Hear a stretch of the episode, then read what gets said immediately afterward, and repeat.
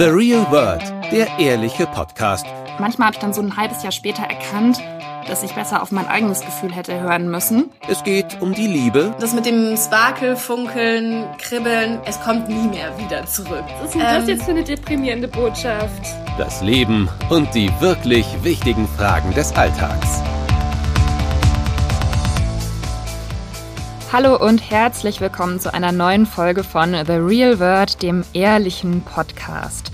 Ich bin heute das allererste Mal in unserem neuen Tonstudio, wo ihr eigentlich Nicola und ich so gerne zusammen die neuen Folgen aufnehmen wollten. Ihr wisst ja, sie ist im Moment nicht dabei, hat ein anderes Nebenprojekt namens Baby. Ja, ich vermisse Nicola heute ehrlich gesagt ein bisschen oder nochmal besonders doll, weil ich ähm, heute Morgen irgendwie so viel Stress hatte und so ein paar Begebenheiten passiert sind, wo ich dachte, oh Mann, das wäre jetzt genau wieder sowas, was ich normalerweise mit Nicola im Büro oder im Chat oder eben im besten Fall im Podcast besprechen würde. Also ich denke mal, ihr könnt das alle verstehen, dass das ein bisschen doof ist, wenn man ja eine Weile auf seinen Partner in Crime bei der Arbeit verzichten muss. Ich kann es ja mal ganz kurz trotzdem erzählen, was mir heute Morgen passiert ist, weil wir dazu eigentlich auch schon mal eine extra Podcast-Folge aufgenommen haben zu diesen grauenhaften, aufgeregten Corona-Begegnungen mit Leuten im Alltag, wo man dann plötzlich in Streit gerät mit irgendwelchen Menschen. Und das ist mir heute Morgen passiert, weil ich aus Versehen vor einer Apotheke das Fahrrad von einem Mann umgestoßen habe. Und ich konnte es nicht sofort aufheben, weil mein eigenes Fahrrad umgefallen ist. Und dann kam der Mann und ich habe mich sofort entschuldigt und wollte ihm helfen helfen. Dann äh, hat er mich ganz blöd angeblökt, warum ich das nicht aufgehoben hätte und so weiter und so fort. Und dann entspann sich eben so eine kleine Streit, so ein kleines Streitgespräch. Und das hat mich heute Morgen schon wieder so wahnsinnig aufgeregt, dass ich dachte, warum sind die Leute eigentlich so schwierig? Ich entschuldige mich noch und versuche nett zu sein. Und der Dank ist, dass man erst recht einen auf den Deckel bekommt. Also, naja, dann habe ich länger darüber nachgedacht. Jetzt bin ich hier ich habe mir überlegt, dass ich heute in dieser Podcast-Folge mal zehn Fragen mit mir selbst bespreche quasi. Es wird eine sehr lange Sprachnachricht, ein langes Selbstgespräch, die mich diesen Sommer beschäftigen. Und ich sage es mal gleich vorweg, da sind jetzt keine ganz großen gesellschaftlichen Fragen dabei. Ich weiß, es gibt im Moment genügend Probleme auf der Welt, in Deutschland. Es gibt genügend schreckliche Sachen, die passieren. Das wissen wir alle nur zu gut. Und wenn ich jetzt in dieser Folge darüber auch rede, wie man vielleicht den Sommer genießen kann und so weiter, dann bespreche ich das auch vor dem Hintergrund, dass ich denke, wir alle, die wir ja uns in dieser The Real World Podcast Community befinden, wissen sehr wohl, welche Probleme es gibt und was alles Schlimmes passieren kann und sind deswegen ja auch umso achtsamer. Ihr wisst, ich mag dieses Wort eigentlich nicht so gerne, aber in diesem Zusammenhang passt es, wenn es um die schönen Seiten des Lebens geht. Und ähm, ihr merkt schon, ich habe länger darüber nachgedacht, wie ich jetzt sozusagen dazu hinleite, zu diesem Sommerpodcast. Aber manchmal ist es ja auch ganz schön, sich auf was Leichtes, Schönes zu konzentrieren und für einen Moment, für eine halbe Stunde Podcast, die nicht so positiven Dinge auszublenden. Und das versuche ich heute auf jeden Fall hier mit dieser Folge.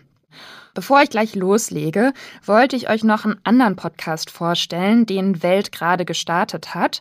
Und zwar heißt der Ein Herz und ein Habibi und darin geht es um eine bikulturelle Ehe. Ahmad und Beatrice Mansour sprechen darüber, wie sie sich kennengelernt haben. Dazu müsst ihr wissen, er ist als arabischer israelischer Muslim in Israel aufgewachsen und sie ist Deutsche, kommt aus dem Odenwald, aus einem christlichen Elternhaus.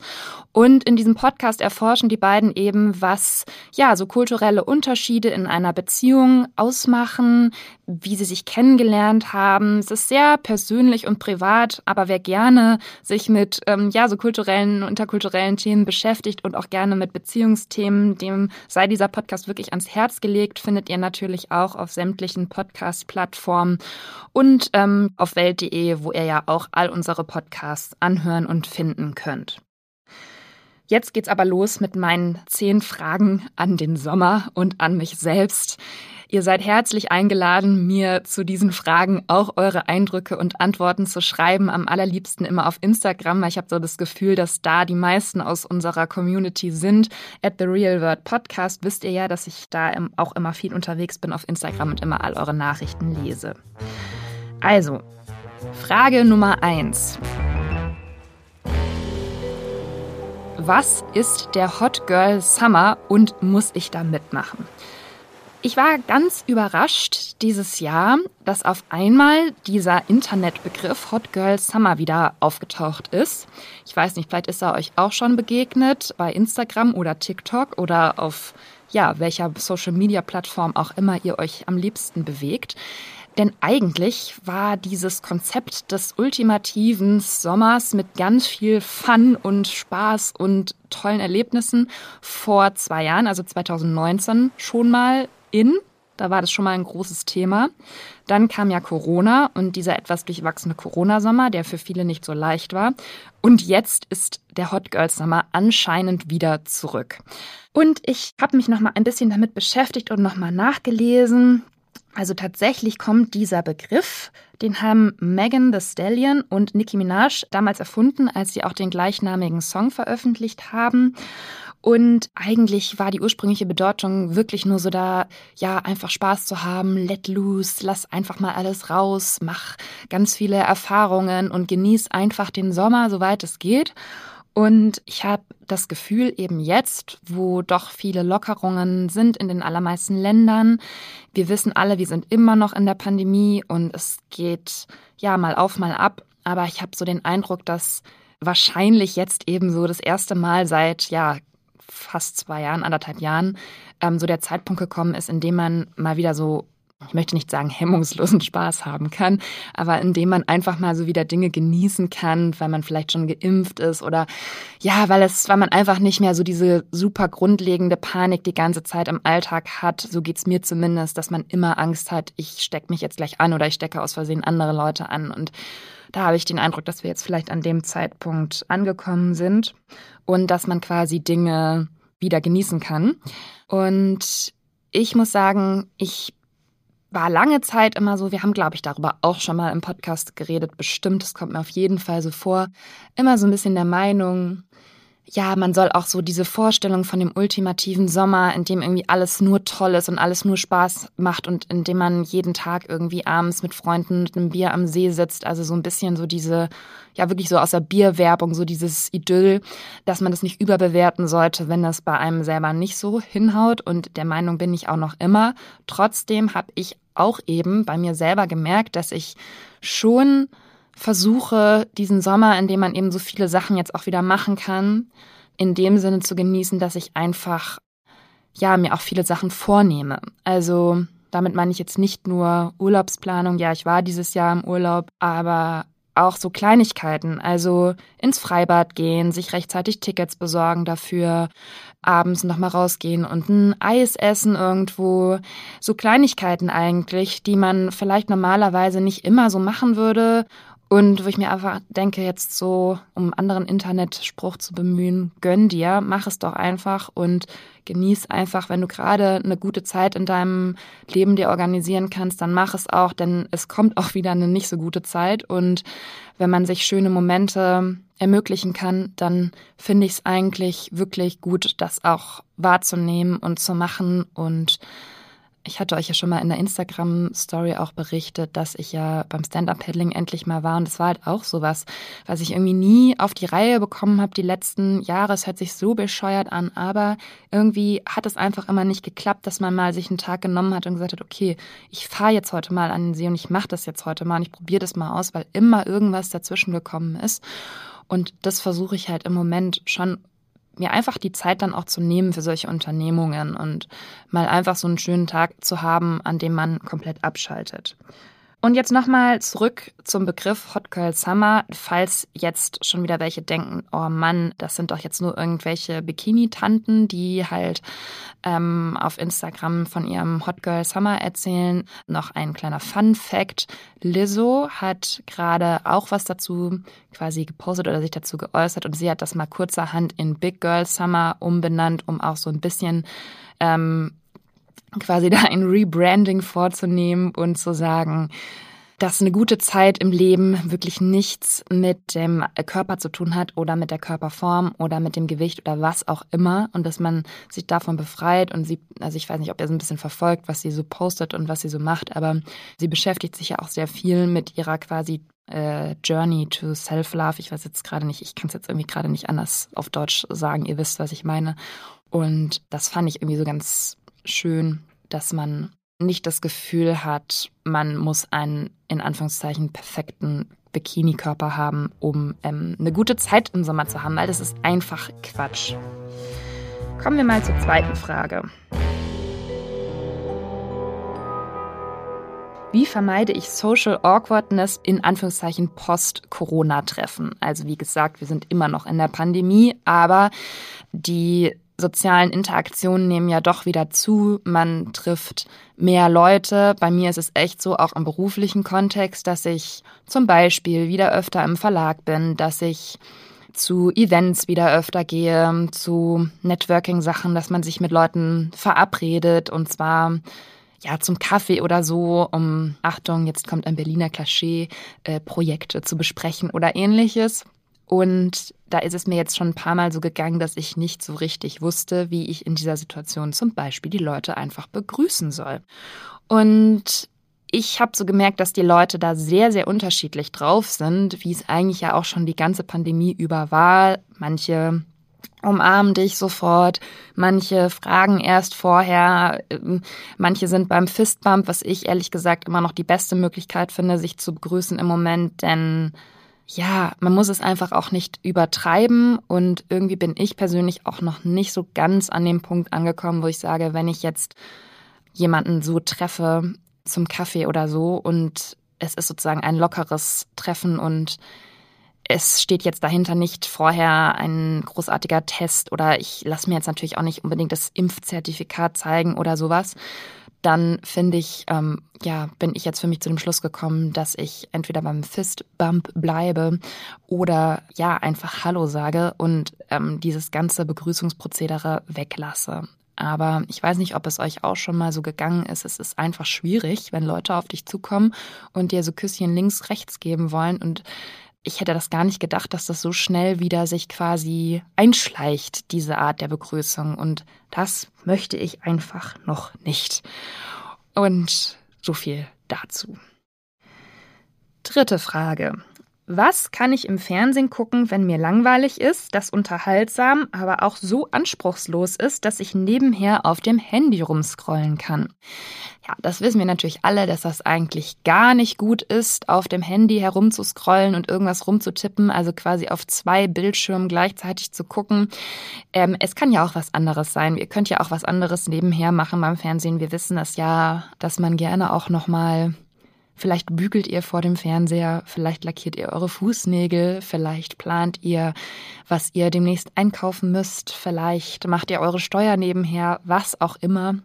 Jedenfalls habe ich gedacht, für diese Abendsituationen, in denen man so ein bisschen abschalten will, aber wo man die Zeit irgendwie auch noch nutzen möchte, was kann man da gucken? Und ich habe in letzter Zeit wieder mal sehr viel Quatsch geguckt und deswegen dachte ich, share ich mal diese Tipps und Sachen, die ich mir angeschaut habe.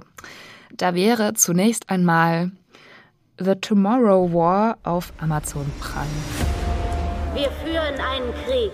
30 Jahre in der Zukunft. Ist das ein Scherz? Unser Feind ist nicht menschlich. Kämpft an unserer Seite. Du wurdest einberufen. Ich komme wieder. Also, ich weiß nicht, vielleicht habt ihr die Werbung für diesen Film auch gesehen. Es ist ein ja, Weltuntergangsfilm mit Aliens und zwar mit Aliens, wie sie einfach in jedem Hollywood-Alien vorkommen. Also die haben natürlich so ganz lange Arme, sind einfach nur so Monster ohne irgendwelche Charaktere, wollen einfach nur töten und die Menschen fressen. Und es spielt teilweise in der Zukunft und sozusagen aus der Zukunft heraus wird die Menschheit in der Vergangenheit oder Jetztzeit gerettet. Also es ist es hörte sich erstmal nicht schlecht an. Es ist wirklich ein so grottenschlechter Film. Die Action ist auch teilweise einfach nur absurd. Die Handlung ist oh, es sind so viele Logikfehler drin, dass ich wirklich gar nicht mehr kann. Mein Highlight war eigentlich nur, dass die, oh Gott, wie heißt die denn jetzt? Die böse Frau aus The Handmaid's Tale spielt da auch mit. Die habe ich eigentlich noch nie in einem anderen Film gesehen. Wie heißt sie in Handmaid's Tale? Naja, die blonde Schauspielerin, die die Ehefrau quasi in dem Haushalt da spielt. Aber irgendwie war es schon wieder so schlecht, dass es auch ein bisschen unterhaltsam war. Also bei einem Bierchen oder so kann ich es euch empfehlen, wenn ihr mal wirklich Quatsch gucken wollt, wo man sich nur noch an den Kopf fasst und so denkt, boah, das kann nicht wahr sein, dass sich diesen Film jemand ausgedacht hat. Dann habe ich noch eine neue Entdeckung gemacht. Ich habe im Podcast ja schon mal erzählt, dass ich hin und wieder mal den Bergdoktor ganz gerne gucke. Also richtiges Allmann-Klischee. Ähm, jetzt habe ich was Neues entdeckt, was in die gleiche Richtung geht. Und zwar die Bergretter, ebenfalls auf ZDF zu sehen. An einer der Gondeln befindet sich ein Sprengsatz. Was geht los? Das Kind kommt, wir können die Frau nicht evakuieren. Der Heli muss weg, sofort! Okay, mich hier abdrehen. Es gibt es anscheinend auch schon seit gefühlt 100 Staffeln. Das sind wahrscheinlich 10, 11, 12, 13. 12, doch, genau. Ich brauche jetzt auch nicht so tun. Ich weiß, dass das 12 sind, denn ich habe es ja gestern erst noch geguckt. Und ähm, es ist, die Crew sozusagen ist etwas jünger als beim Bergdoktor. Es spielt auch Sebastian Ströbel heißt er, glaube ich, mit. Der Schauspieler kennt ihr bestimmt aus so Pro-7 Teenie-Filmen noch, wenn ihr ihn seht, hat so längere, nach hinten gegelte Haare. Und naja, also es ist sehr viel Action. In jeder Folge werden irgendwelche Leute von den Bergen gerettet. Es ist eigentlich immer noch ein bisschen so Krimi noch dabei. Irgendwie noch wird jemand entführt. Es war jetzt schon in zwei Folgen, die ich geguckt habe, wurden, äh, gab es äh, Lösegeldübergaben, die dann schiefgegangen sind und irgendwo in den Bergen flatterten die Euroscheine rum, die dann in irgendwelchen Reisetaschen da versteckt und übergeben werden sollten. Es gibt natürlich auch jede Menge privater Probleme.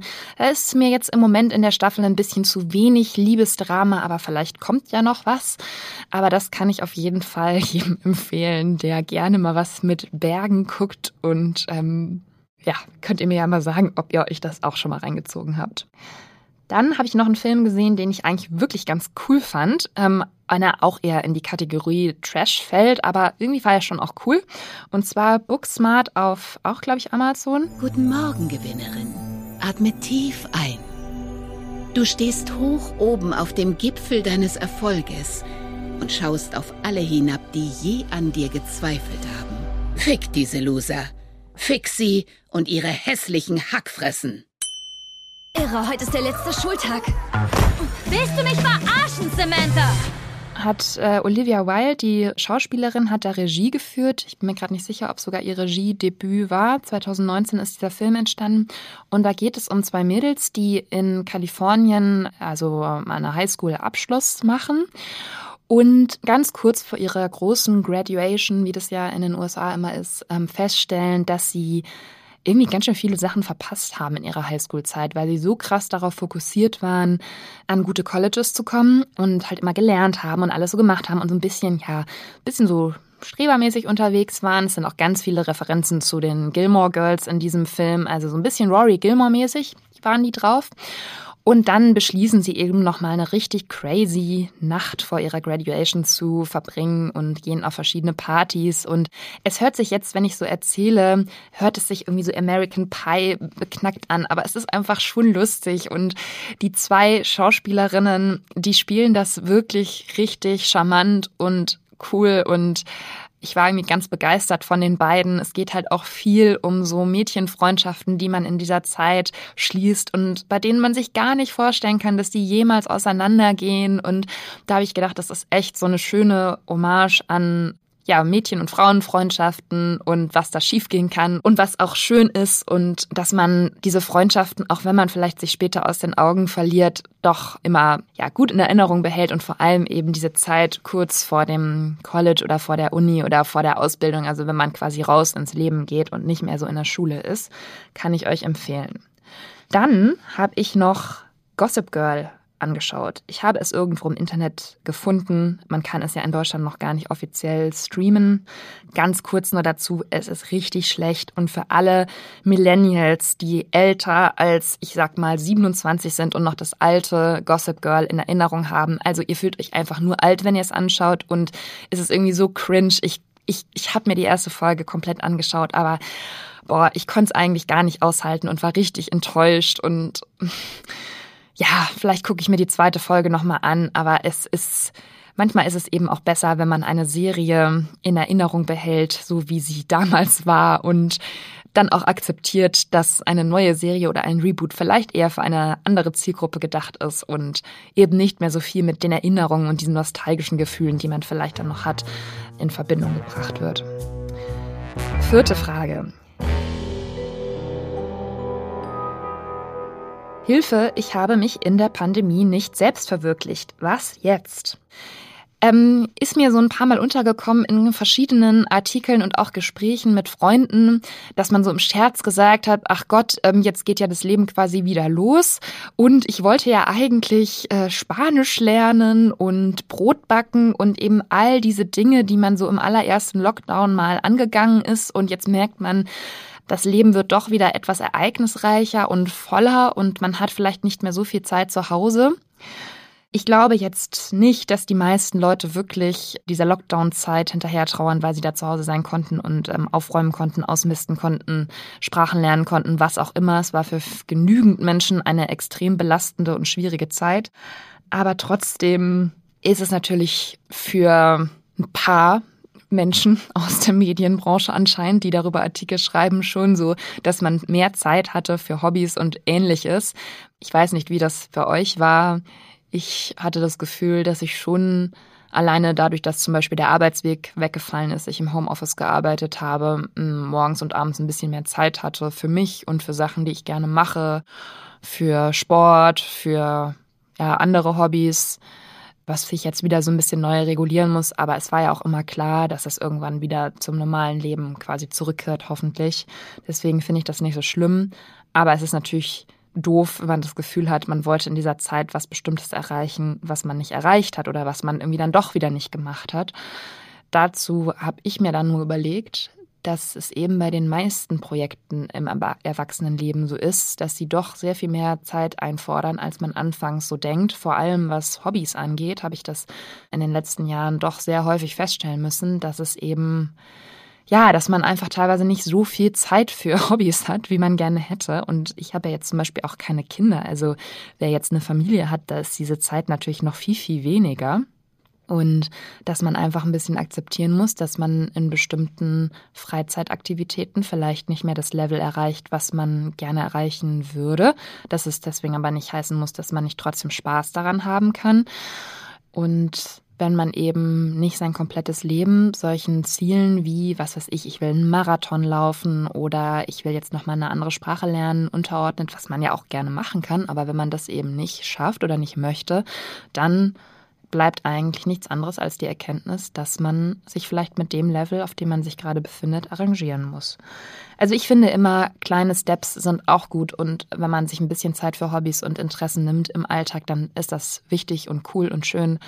Aber man sollte vielleicht die Ziele nicht übertrieben groß ansetzen. Also ich kann ja noch mal ein Beispiel machen. Ich golfe ja und es geht einfach nicht voran mit meinem Handicap, weil ich nicht genügend Zeit habe für dieses Hobby. Und wenn man zum Beispiel auch ein Turnier spielen möchte, dann muss man sich eigentlich auch schon wieder einen ganzen Nachmittag am besten einen Tag frei nehmen oder halt das am Wochenende machen. Und das klappt einfach oft nicht. Und ja, mein Gott, dann geht's halt langsamer. Dann habe ich halt immer noch ein blödes Handicap. Na und ist halt so.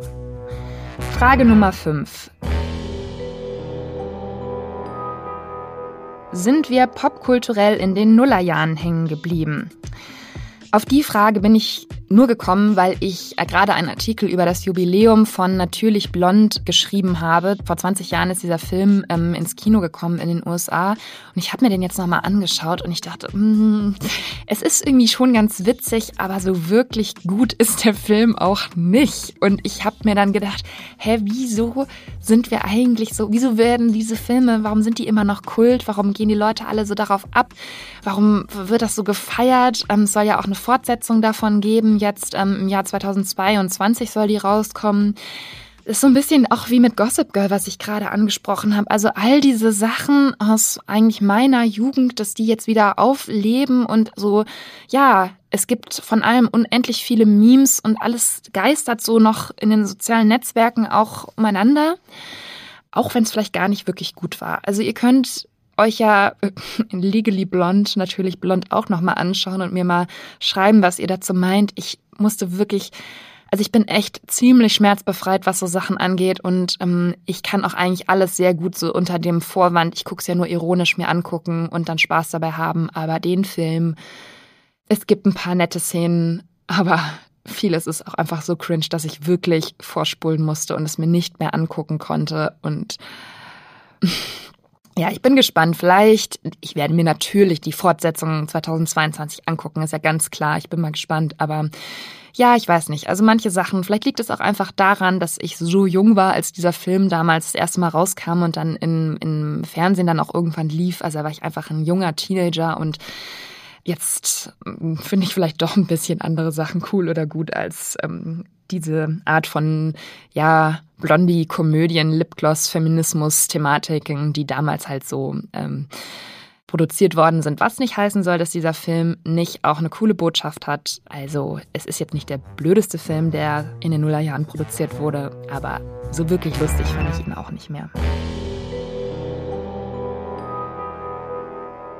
Frage Nummer 6 haben die Leute vergessen, wie man sich richtig anzieht. Und das habe ich natürlich extra so ein bisschen provokant ähm, formuliert, denn ich arbeite ja immerhin im Stilressort und beschäftige mich ja auch viel mit Mode und Trends.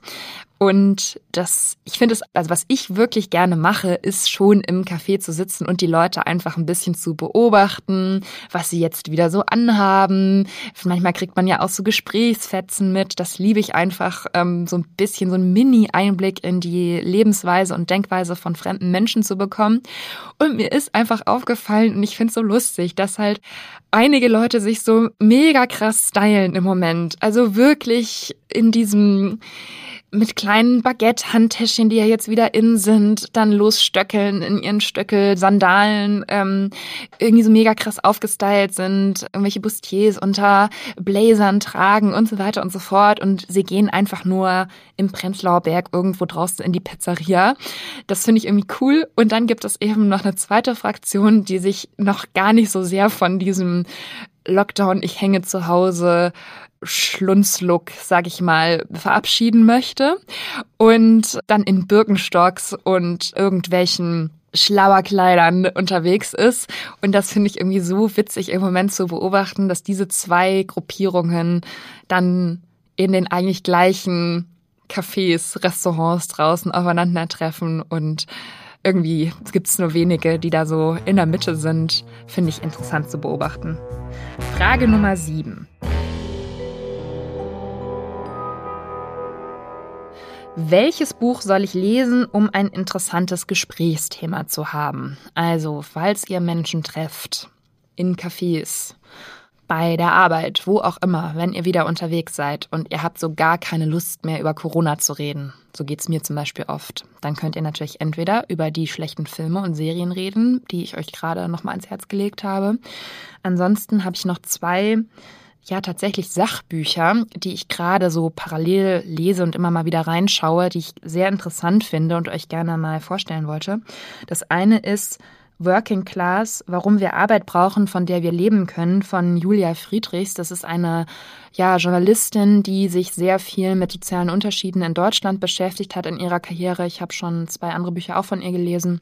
In einem ging es um Elite, im anderen ging es ums Thema Erben und jetzt eben darum, wie schwierig das eigentlich sein kann, sozialen Aufstieg zu schaffen, allein durch Arbeit, also das, was man eigentlich, ist jetzt ein bisschen den Umschwung von den vorherigen Themen, es wird jetzt ein bisschen wenig ernster, aber wie man es quasi, dass das in Deutschland teilweise gar nicht mehr so leicht ist und ziemlich schwierig geworden ist, sich überhaupt einen gewissen Lebensstandard zu leisten, den aufrechtzuerhalten. Und sie stellt in diesem Buch verschiedene Familien, Menschen vor, schreibt auch ganz genau, wie viel die verdienen, was sie sich davon im Alltag leisten, ob sie ein Wohneigentum haben, wie sie leben. Und das gibt einem schon sehr zu denken. Sie stellt viele verschiedene Studien und Erhebungen vor zum Thema Wohlstand in Deutschland. Und ich will gar nicht zu viel jetzt darüber reden, aber sie schreibt einfach auch sehr gut und man kann das mal gut lesen, auch wenn es ein etwas unangenehmes Thema teilweise ist oder eins, mit dem man sich vielleicht nicht so gerne beschäftigt, aber es lohnt sich auf jeden Fall.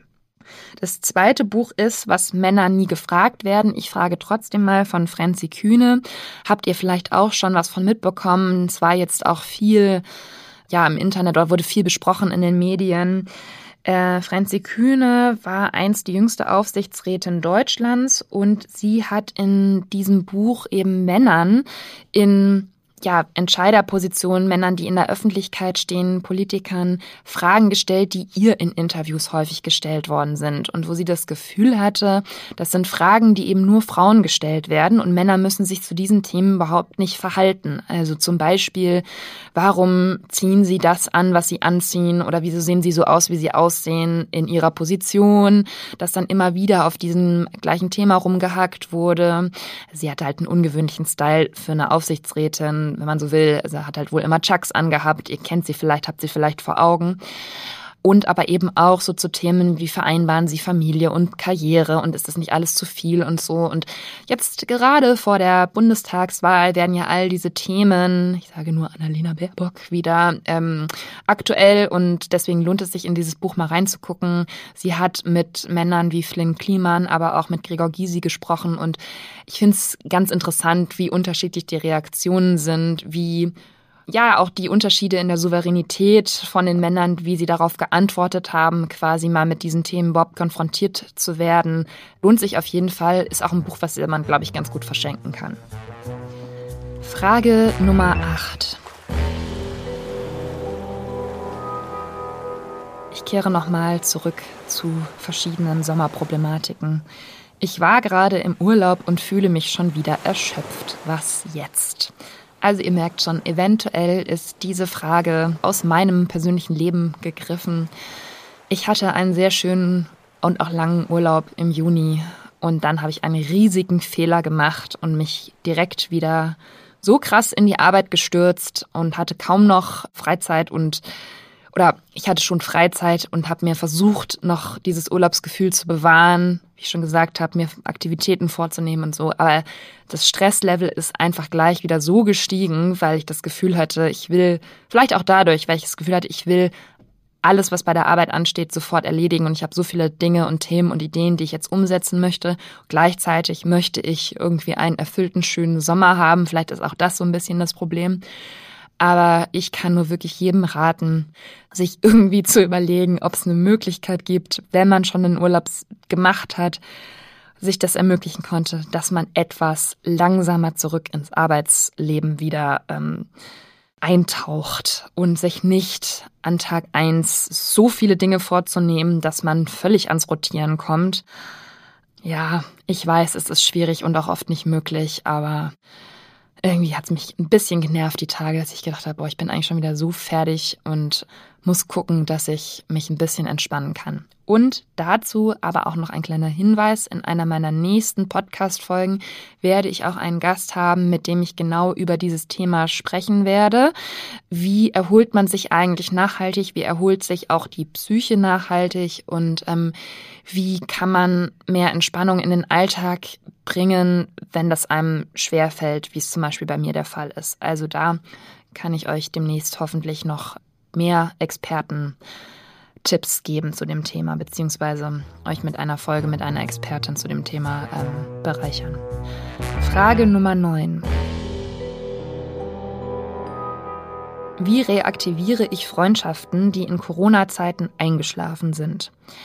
Darüber habe ich mit mehreren Freunden, Bekannten in letzter Zeit gesprochen ich hatte auch bei ein paar Leuten aus meinem Umfeld das Gefühl, ich muss mich da mal wieder melden und irgendwie haben wir uns die ganze Zeit nicht gesehen so richtig und das letzte Treffen ist irgendwie Monate her und ja, irgendwie habe ich das Gefühl, man hat vielleicht auch ein bisschen die gemeinsame Basis verloren. Und da sieht man so ein bisschen, was man ja vielleicht auch in dem Pandemiejahr ähm, befürchtet hat, dass das tatsächlich teilweise eingetreten ist, dass man so ein bisschen die Verbindung verloren hat zu Leuten, die man halt einfach so im Alltag nicht mehr gesehen hat. Also seien das jetzt Arbeitskollegen oder Leute aus dem Sportverein oder so, die man halt nur an diesen Orten gesehen hat und dann dort vielleicht auch was äh, verabredet hat.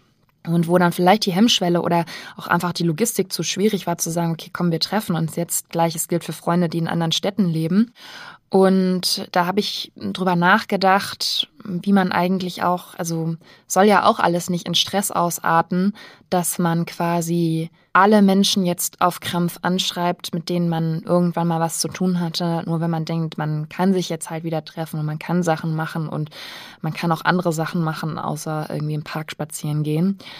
Und mein Gefühl ist bei der Sache, dass man sich nicht zwingen sollte, mit Menschen zu treffen. Also dass man sich nicht, sich nicht aus so einem Schuldgefühl heraus oder so einem schlechten Gewissen heraus mit Leuten verabreden sollte, weil das ist für beide Seiten irgendwie uncool. Das merkt die andere Seite, das merkt man selbst, wenn man das Gefühl hat, wir waren lange befreundet oder ich habe irgendwie also ich möchte gerne den Kontakt zu dieser Person weiterhin aufrechterhalten, dann würde ich sagen, ja, meldet euch bei dieser Person und guckt einfach mal, wie das Treffen verläuft, ob es überhaupt zustande kommt, ob man sich wieder versteht, ob man quasi zurückspringen kann in die Freundschaft, wie sie vielleicht auch vor Corona war, dann ist doch alles cool.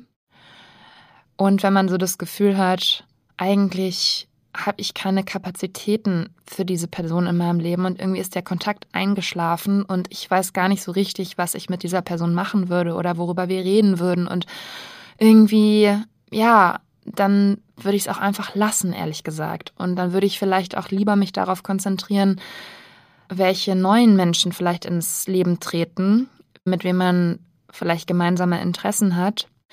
Man muss nicht jede Freundschaft, die man mal hatte, für immer am Leben halten und krampfhaft irgendwie diese Treffen absolvieren, nur um die Freund um zu sagen, ja, es ist sozusagen vor sich selbst zu sagen, diese Freundschaft ist ja immer noch da.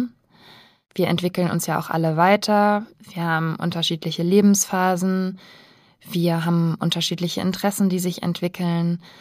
Das ist nicht möglich, sozusagen für immer mit allen Menschen Kontakt zu halten. Man kann es versuchen, wenn es einem das wert ist. Und manchmal ist es ja auch so eine Situation, man merkt, die andere Person sucht vielleicht den Kontakt, dann finde ich, sollte man dem auch eine Chance geben, weil sowas finde ich echt blöd, wenn man, wenn jemand sozusagen ähm, sich um dich bemüht und sich gerne mit dir treffen möchte und dann so, ja, das abzulehnen, finde ich nicht gut.